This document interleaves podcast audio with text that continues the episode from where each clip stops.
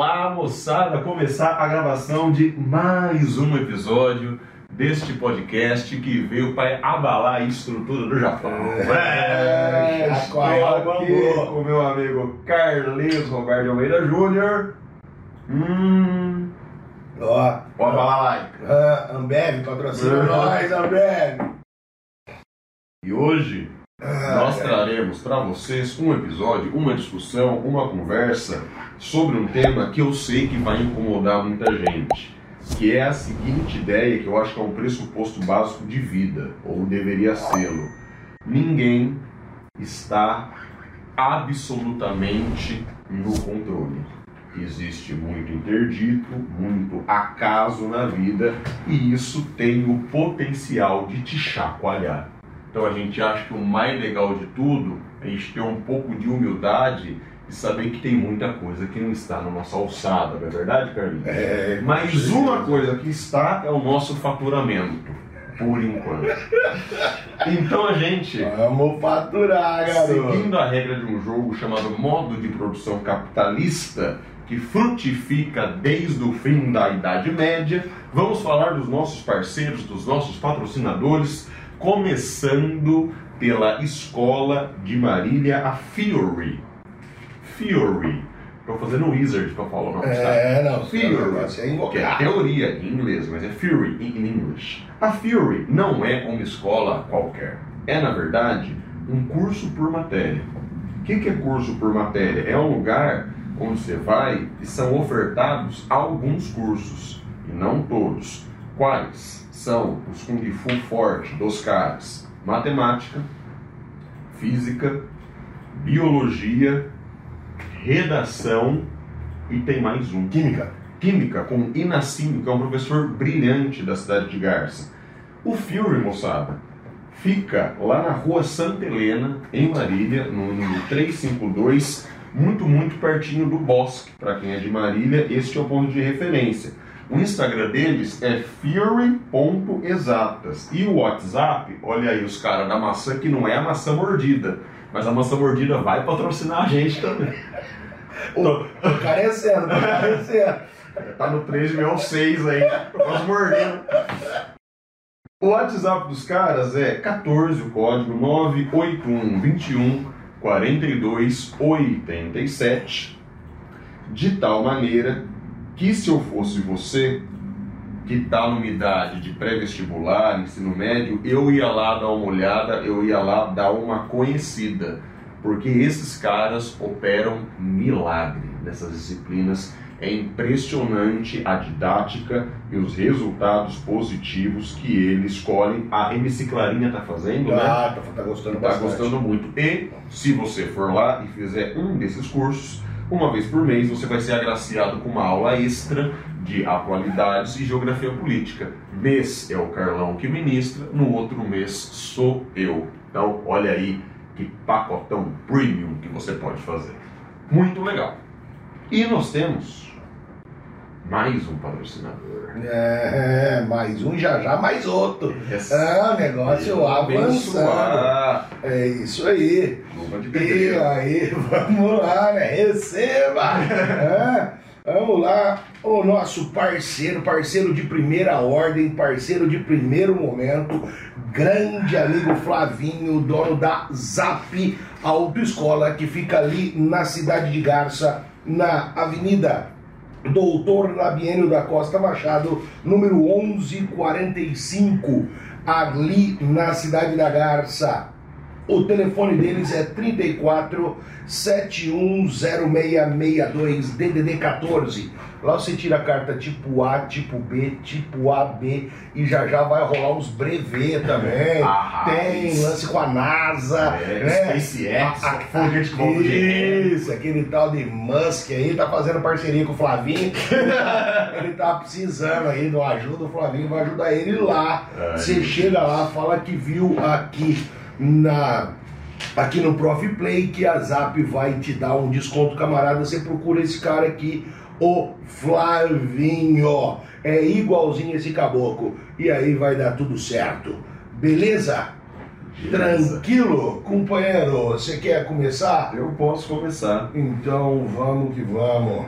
Você sabe que um clássico, ou uma ideia clássica, é aquela que por definição é atemporal. E aquilo que é atemporal é que não importa a data ou a localização de tempo que você aplique a ideia, ela continua válida, certo? E existe uma concepção que, no meu modo de entender, é atemporal, que vem de uma escola filosófica que são os estoicos. E entre os estoicos, eu não sou filósofo, então vou falar meio de orelhada, mas há uma coisa muito curiosa.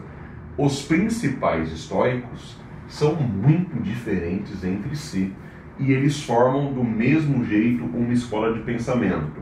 Epicteto era morador de rua e analfabeto. Marco Aurélio foi imperador de Roma. E eles estão dentro do mesmo estilo de pensamento que é imaginar o seguinte, e é por isso que a escola estoica é a escola filosófica que mais faz sucesso hoje, inclusive no mundo corporativo dos grandes negócios. Você tem que estar preparado para aguentar o tranco da vida. Porque se você pressupor que a vida é fácil, porque ela está no seu controle, ela vai te dar um carrinho, meu parceiro, que você não vai saber nem de onde está vindo, nem qual jogador aplicou. Essa ideia, ela fica melhor, ela cabe mais na conversa através dos exemplos. Que a gente imaginar situações da nossa vida onde estava tudo bem de repente fode a biela. Do nada vem umas balas perdidas de onde você não pode imaginar, e diante dessa situação, o que você pode admitir é que está fora do seu controle, e aí você pode tentar controlar melhor as suas emoções e, quiçá, talvez até mesmo as suas atitudes diante de um problema. Então eu vou te contar um caso que você já conhece, mas nossa audiência não conhece, que aconteceu semana passada. Por razões pessoais, eu precisei trocar de carro. E eu precisei fazer o que se chama de downgrade, ou seja, pegar um carro de menor valor. E o meu downgrade foi de 50%.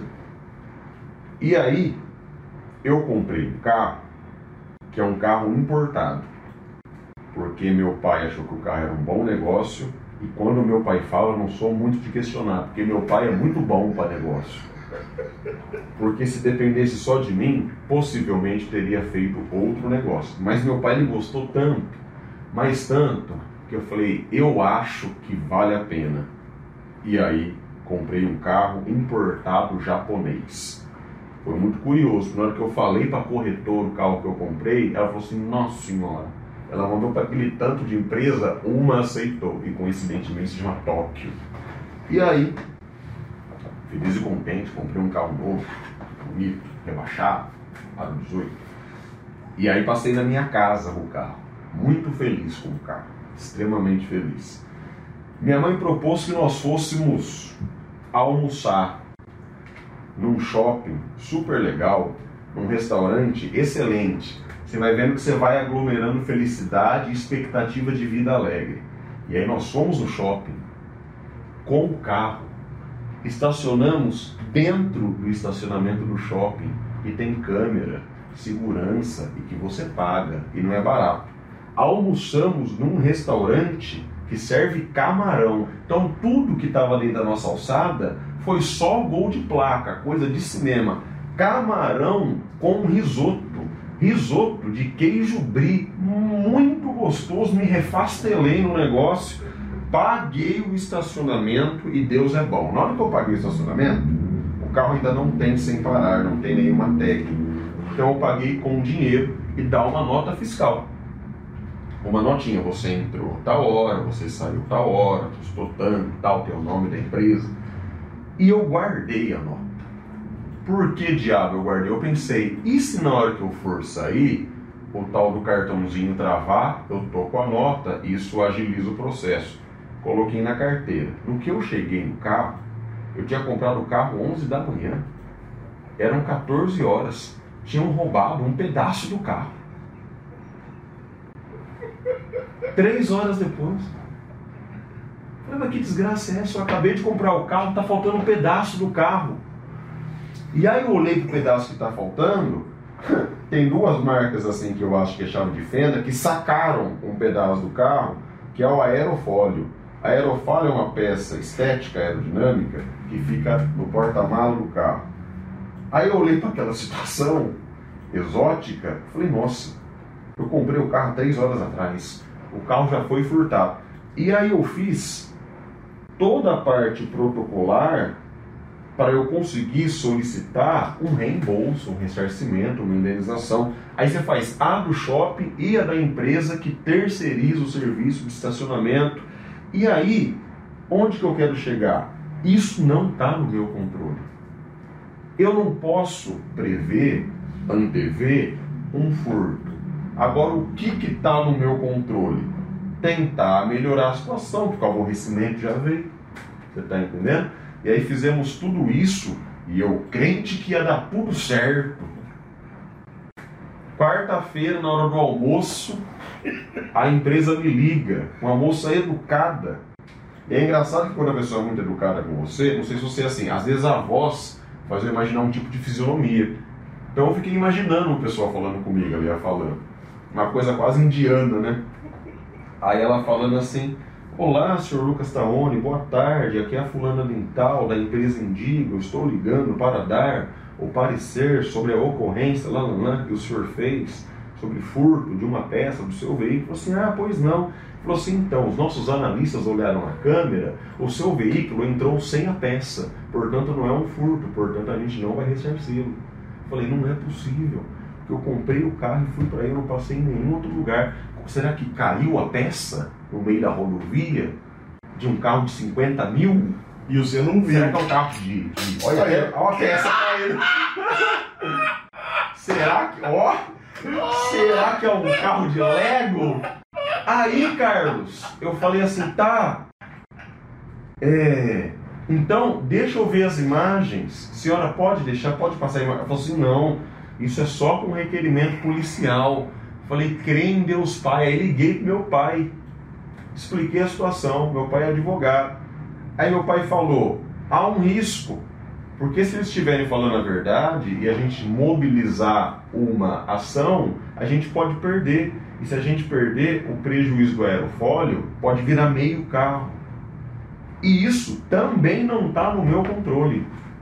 Então o que, que eu posso fazer diante disso? Nada a não ser trabalhar minha cabeça para sofrer um pouco menos. E comprar outro aeroporto. Eu fiz tudo, eu fiz tudo certo. Eu trabalhei, eu paguei o imposto de renda, eu declaro tudo dentro, eu não furto ninguém. Ah, né? Mas os históricos tinham razão. É, garoto. Não ter. Depois pega isso aí, agora não tem jeito. Tá aqui no, no pé. Aqui. Tá no seu pé aí? Tá. É, é, mas é isso aí, não tem. Cara, tem, hoje tem um monte de, de, de histórias que a gente pode pensar sobre não estar no controle acerca de algo, né? Você falou aí de uma coisa com relação ao carro. E veja, essas coisas acontecem. Né? Essas coisas acontecem. Esses dias eu estava indo com a minha esposa para Três Lagoas Faltava 30 quilômetros para chegar, o carro quebrou. eu tinha acabado de tirar o carro da revisão, velho. Tinha acabado de tirar o carro da revisão. E aí é uma coisa que falou, amém, na revisão, pega a revisão, você tem alguns protocolos, cumpre-se o protocolo, né? Mas aquilo era uma coisa extra. E aí toca, aí cai numa oficina, os caras que você não conhece, os caras lerdos pra caramba eles têm que ficar em cima para os caras não te tungar, é. né? aquela coisa toda. Realmente não está sob controle, mas se você ficar puto é pior. Né? O famoso ficar puto é pior, tem coisa que não, que não adianta. Mas eu queria, pensando nessa coisa de você, tem coisa que você não tem controle, eu queria contar uma história um pouquinho diferente, assim. Porque se a gente cair, né? Não cair muito num bagulho trágico, né? É, é muito trágico. Você começa a ficar na bad, assim. De puta, tá tudo bem? Fudeu. Tudo fudeu, fudeu. Mas tem hora que tá tudo fudido e melhora. Melhora, tem o contrário. Né? Tem é, hora que é. você tá tudo fudido e melhora, cara. É verdade. Eu me lembro de um momento da minha vida, faz tempo isso, cara, faz tempo. Uhum. Eu, eu tinha uma empresa, e a empresa estava numa draga do caramba, eu estava na bordinha da falência, naquela, né? Escolhendo qual eram as contas que eu não ia pagar, mas passando uma situação difícil, bicho. Sabe? Pagava a conta de luz na véspera de cortar. Uhum. Tava brabo, o bagulho tava louco. Aí eu recebi um telefonema de uma escola que eu já havia dado aula, lá em Tupã, no Colégio Alta Paulista.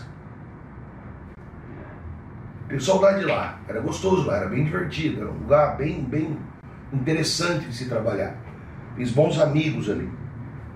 E eu tinha trabalhado lá durante muito tempo, e eu tinha pedido as contas, eu tinha saído do, do, da escola exatamente para me dedicar à minha empresa, ao meu negócio. E aí eu tava numa draga do caramba. O cara que tava dando aula de geografia lá tinha passado no, no mestrado na Europa.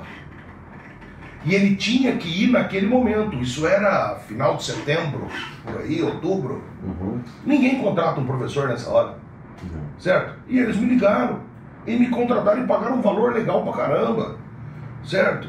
Poxa, e eu tava naquilo, se eles me oferecessem metade daquilo, eu abraçava já. Mas eu tava precisando muito. E aí apareceu aquilo, me ajudou demais, cara. Me ajudou demais. Uma outra escola aqui de Marília para concurso, acho que essa escola nem existe mais, mas era a, a Vânia que coordenava lá tal.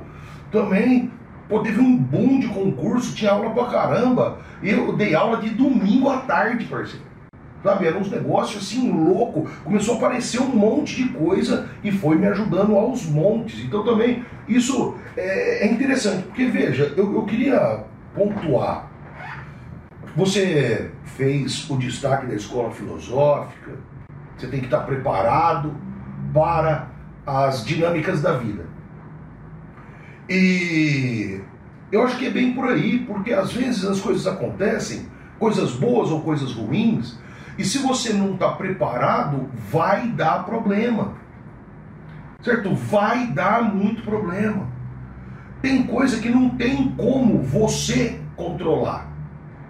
2008 estoura a crise mundial. Foi ali que eu, por exemplo, fui para falência. Certo? Porque eu não estava preparado para lidar com aquela nova situação. Não tinha condição, não tinha preparo algum para aquilo. Certo? Hoje, ó, vamos falar uma coisa polêmica que o povo vai ficar bravo. Vamos, já que não quero deixar só você com hater, vamos chamar os haters para mim. É minha segunda história. É. O. O Bolsonaro é presidente. Ganhou a eleição. Você acha que em algum momento do planejamento do Bolsonaro para se tornar presidente da República, ele imaginou uma pandemia? O mundo quase que em lockdown. Quando começou essa parada, lembra da galera colocando a música na internet do Raul, o dia em que a Terra parou? Fazia todo sentido. Pô, né? pa- para tudo, de repente para tudo, para tudo, para tudo. Nem ladrão tá saindo para roubar, parceiro. Quer dizer, um negócio alucinante. E isso é algo que estava no controle. Tá caindo, tá desmontando o planeta aqui, ó. Estava no controle. Bolsonaro tinha condição de, de saber que aquilo ia acontecer? É evidente que não. É. Tanto que eu já disse várias vezes, tem uma coisa que o Bolsonaro tem bastante é azar. Né? O cara é azarado pra caramba. Aí, veja, lógico, se ele é um cara que está com um alto nível de preparo, ele ia pegar aquela situação inusitada, ia sofrer um pouquinho no começo, mas ia conseguir fazer um bom encaminhamento daquilo. Eu acho que grande parte da nossa população reconhece que as estratégias adotadas pelo presidente para superarmos a pandemia não foram as mais eficazes, não foram os melhores caminhos, mostram um despreparo. Então acho que o grande lance é que você tem sempre que estar preparado para aquilo que você não sabe que vem. Ah, mas eu vou antecipar o problema? Não, não é antecipar o problema. É você estar sempre buscando a melhor condição.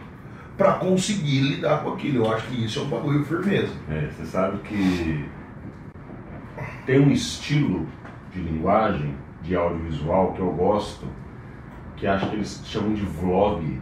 Quando você tem uma pessoa falando com uma câmera, com um microfone, é praticamente um monólogo. Os vlogs têm geralmente 10 minutos sobre assuntos aleatórios. Eu gosto muito do conteúdo que o Cauê Moura produz. Sim. Eu acho que chama Desce a Letra. Porque às vezes tem coisas jornalísticas, às vezes tem coisas de humor, às vezes ele mistura. Eu gosto da linguagem dele. E aí, eu lembro de ficar muito impressionado como esse pessoal reclamava diuturnamente, sempre, sobre os haters.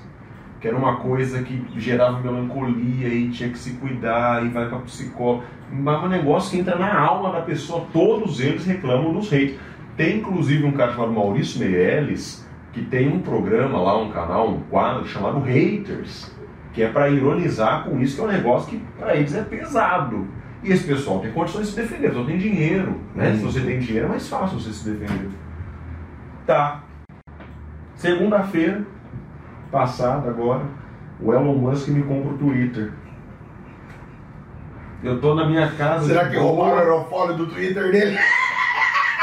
Eu tô em casa tranquilo, tomando meu antibiótico, vendo meu filme de licença, quase sem voz.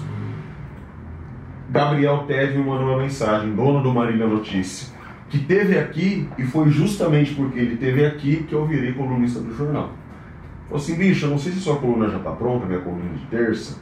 Você não pode escrever sobre isso. A minha coluna já estava pronta. Estou preparando um, alguns textos sobre a Ucrânia. Falei, Ted, isso é uma demanda sua, se é importante para o jornal, eu posso fazer. Eu trabalho um pouquinho aqui e faço. Ele, porque acabou de acontecer e isso vai gerar muito engajamento.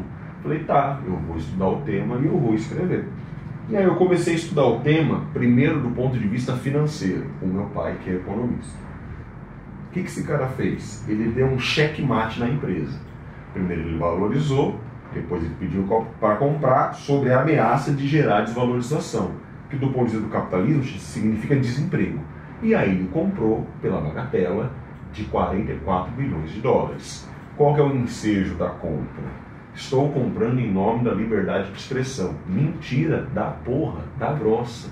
Ninguém gasta 44 bilhões de dólares em nome da liberdade de expressão. Ele faz isso porque é lucrativo. Certo? Toda rede social opera com margens de lucro, lucro absurda porque elas vendem para grandes marcas o seu tempo e a sua atenção. E é um negócio da China e dá super certo, e o homem mais rico do mundo sabe disso. E aí eu comecei, você leu o texto, eu comecei a pensar, existe um modus operandi. Ele cria uma fábula sobre algum serviço e produto, isso gera uma noção fictícia nas pessoas que promovem as compras. O carro Tesla é um exemplo. Quando você vai numa loja da Tesla, o que é te vendido não é um carro, é uma purificação moral. A impressão que você tem é que você está salvando o mundo, porque o carro Tesla não polui, é um iPhone, você liga na tomada e ele sai funcionando. Só que a energia que é usada na Ásia, no Canadá, no México, nos Estados Unidos, na União Europeia, é mais suja que o banheiro do pet shop que eu fui agora há pouco. porque usa urânio, carvão e gás. E aí eu escrevi um texto feliz e contente, achando que eu estava balando o bagulho. Falando assim. Gente, para de ser bobo. O Elon Musk não quer salvar o mundo. Ele quer ficar só mais rico do que ele já é. Porque rico é ganancioso. O principal medo do rico é virar pobre. E quando a economia desses cavalos de pau, que aconteceu nos anos 70, 2008, 29, muito rico vira pobre do dia para noite mesmo. Porque tem capital introjetado em negócio onde a base é podre. Então, às vezes, isso acontece. Mandei o texto. Terça-feira eu tô na estrada, o Gabriel me liga. Então o texto foi um sucesso aqui, muito engajamento, duas horas, 30 mil cliques. Mas você está preparado psicologicamente para fazer isso? Eu falei, eu não sei o que você está querendo dizer. Ele falou assim, você agora tem haters. Eu falei, eu tenho haters? É, você tem haters, o texto está pegando fogo, o pessoal está te destruindo. Eu falei, nossa senhora. E aí depois eu fui olhar.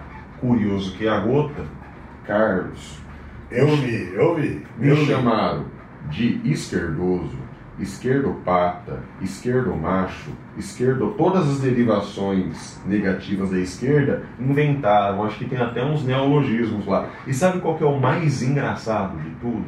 Eu não sou exatamente um sujeito de esquerda. Quem me conhece sabe. Só que eu não sou uma anta de cair em qualquer falácia do capitalismo. Isso daí não pega eu. Você tá entendendo? E aí, tudo que estava ao meu alcance eu fiz. Eu fiz um contato, eu trabalhei, eu publiquei o texto, eu estudei, eu embasei as ideias, eu tentei ser razoavelmente técnico e divertido, porque é uma coluna, e o que não estava no meu controle foi a avalanche de ódio que eu sofri. E aí isso me. Porra, eu falei, caralho, mano. Aí cheguei na sala de aula, comentei. Aí aconteceu uma coisa que eu não poderia esperar que me ajudou, que é a coisa boa que você falou. Os alunos falaram assim, Taone, se você tem hater, é porque deu certo. Falei, como assim as pessoas estão me odiando? Que século é esse? Que século é esse que estão vivendo, moçada? Falou assim, não, é porque no processo de engajamento, a demonstração explícita do ódio demonstra que na verdade tem muita gente compactuando com você, só que também não está falando.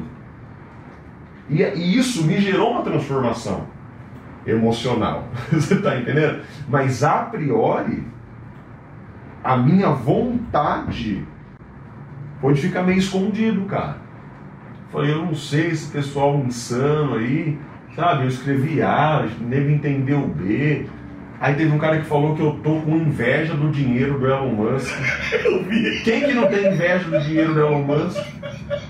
Não tem gente, acho que até o Bill Gates. Acho que até o Elon Musk tem inveja do dinheiro dele. Ah.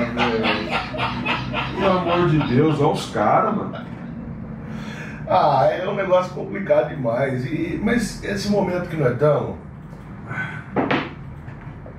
Essa coisa do ódio, essa coisa do. Eu, eu, eu penso uma, uma coisa que muita gente fica chateada comigo, mas eu acredito que grande parte da, da população, de uma forma geral, global, muita gente frustrada. E as pessoas acabam colocando parte das suas frustrações no na internet. Claro. Certo? A pessoa coloca a frustração dela. Ela não vai falar assim, pô, eu tô puto porque minha vida é uma merda, porque eu não consegui as coisas, porque eu me sinto, sei lá, um fracassado, não sei o quê. Então ela vai acumulando ódio e de repente ela vai lá e desce a mamona em alguma coisa que ela vê. Certo? Então ela vê, pô, eu vi uma- um monte de gente falando mal pra caramba da Anitta. A Anitta diz que tá fazendo sucesso nos Estados Unidos. Sim, um avião. Né? Aí, Carlão, você entende o que ela canta em inglês? Não. Porque eu não sei inglês. Nem o verbo tobe. não sei inglês. E é é uma das coisas que, assim, eu não me orgulho efetivamente de não saber, porque ser ignorante eu acho que não é uma coisa legal. Mas eu não sei inglês por escolha. Eu quis não estudar inglês. Certo? Coisas da adolescência. Mas eu não sei inglês. Então eu não sei o que a Anitta está cantando. Mas ela está fazendo sucesso. Parabéns para ela. Certo? Parabéns para ela. Ela é uma brasileira fazendo sucesso. Aí as pessoas vêm e falam assim: ela tá fazendo sucesso porque tá lá rebolando a bunda. Cara, quantas pessoas por aí não rebolam a bunda tudo que é lado? Quantas conseguem fazer o que a Anitta tá fazendo? Meu, a Anitta é demais, cara. Ela. Carlão, você gosta das músicas da Anitta? Se a Anitta vier fazer um show aqui, você vai? Não vou. Eu não vou.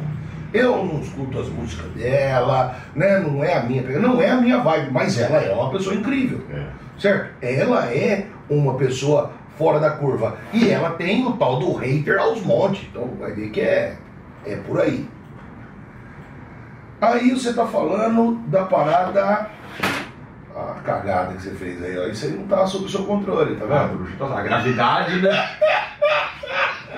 Deixa, mano. Isso aqui foi um presente que eu É. dei pra Carlos. 2000 e quando, Carlinhos? 20, 21? Começo de 20. Foi. Começo de 20. Antes Não da foi, pandemia. não foi no Natal? Foi dele.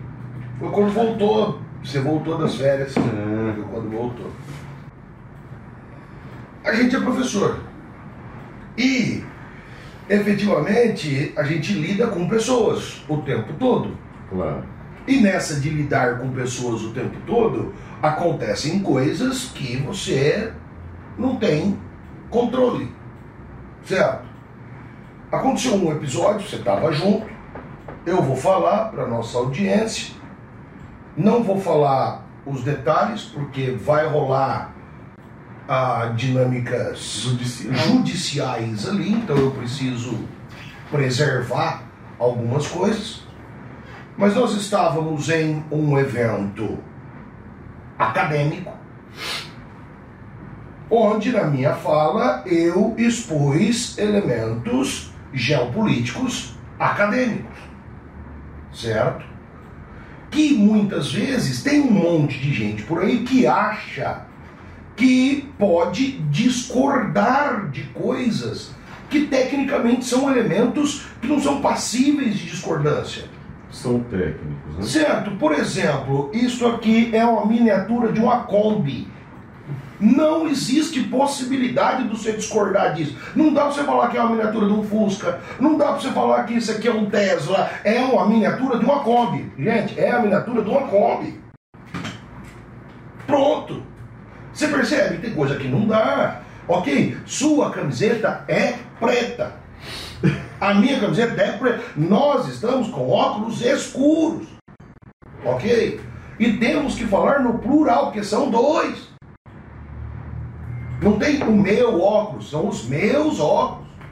Ah, eu não concordo, não tem que concordar, tem coisa que não dá. Concordância nominal. né? É. E aí, um cidadão que não era aluno do colégio ouviu a minha fala, invadiu o espaço do colégio, bradando que eu estava falando mentiras, falando besteiras.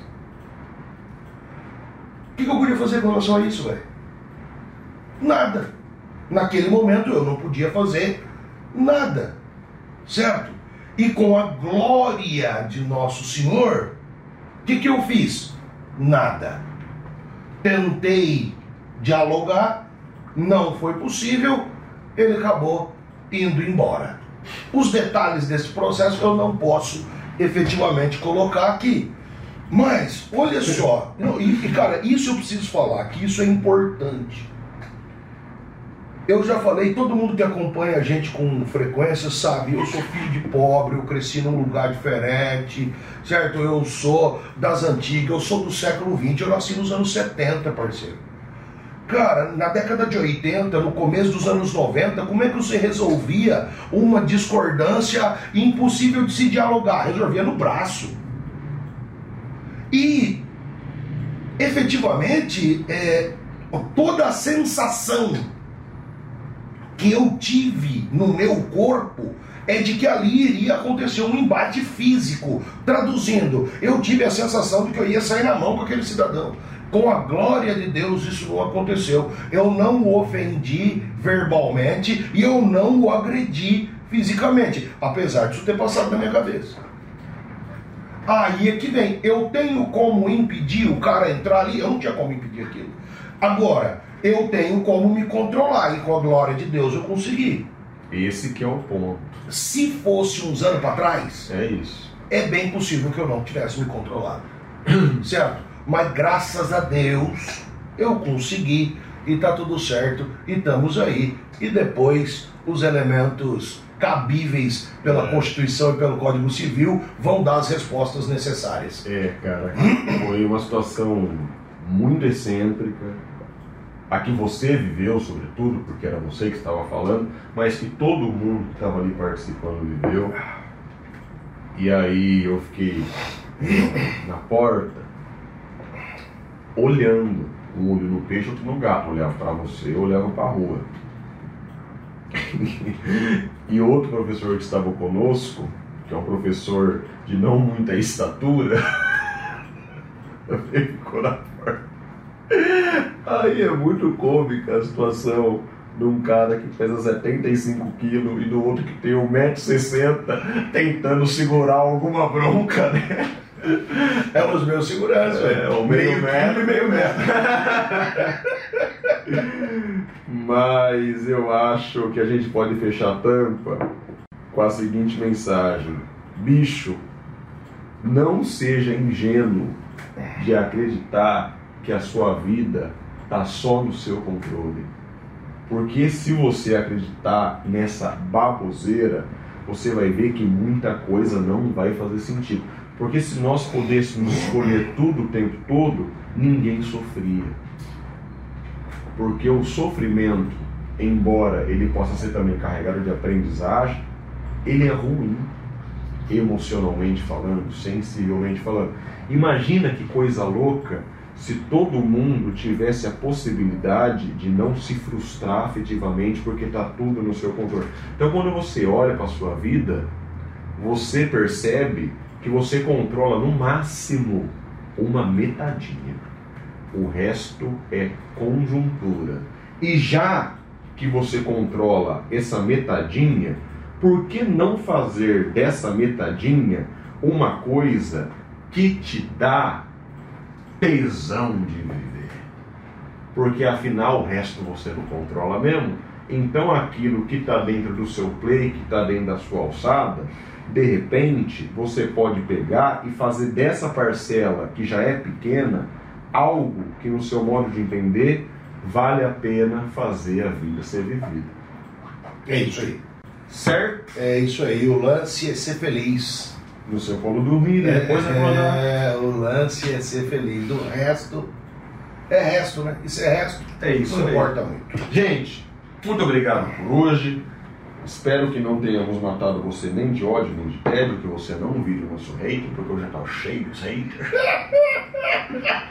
Se você quiser patrocinar, entrar no jogo com nós, cola aí. Se tiver sugestão de tema, vem também. Já tem uma galera mandando algumas sugestões e a gente tá aí estudando esse processo, colocando em ordem, certo? Tem aí algumas pessoas também que já foram convidadas e que virão. Eu acho que vocês estão com saudade da gente ter convidado. Daqui a pouquinho tem algumas pessoas que vão se aproximar aqui. Muito obrigado, obrigado pela atenção. É nóis, valeu! Aquele abraço. Valeu.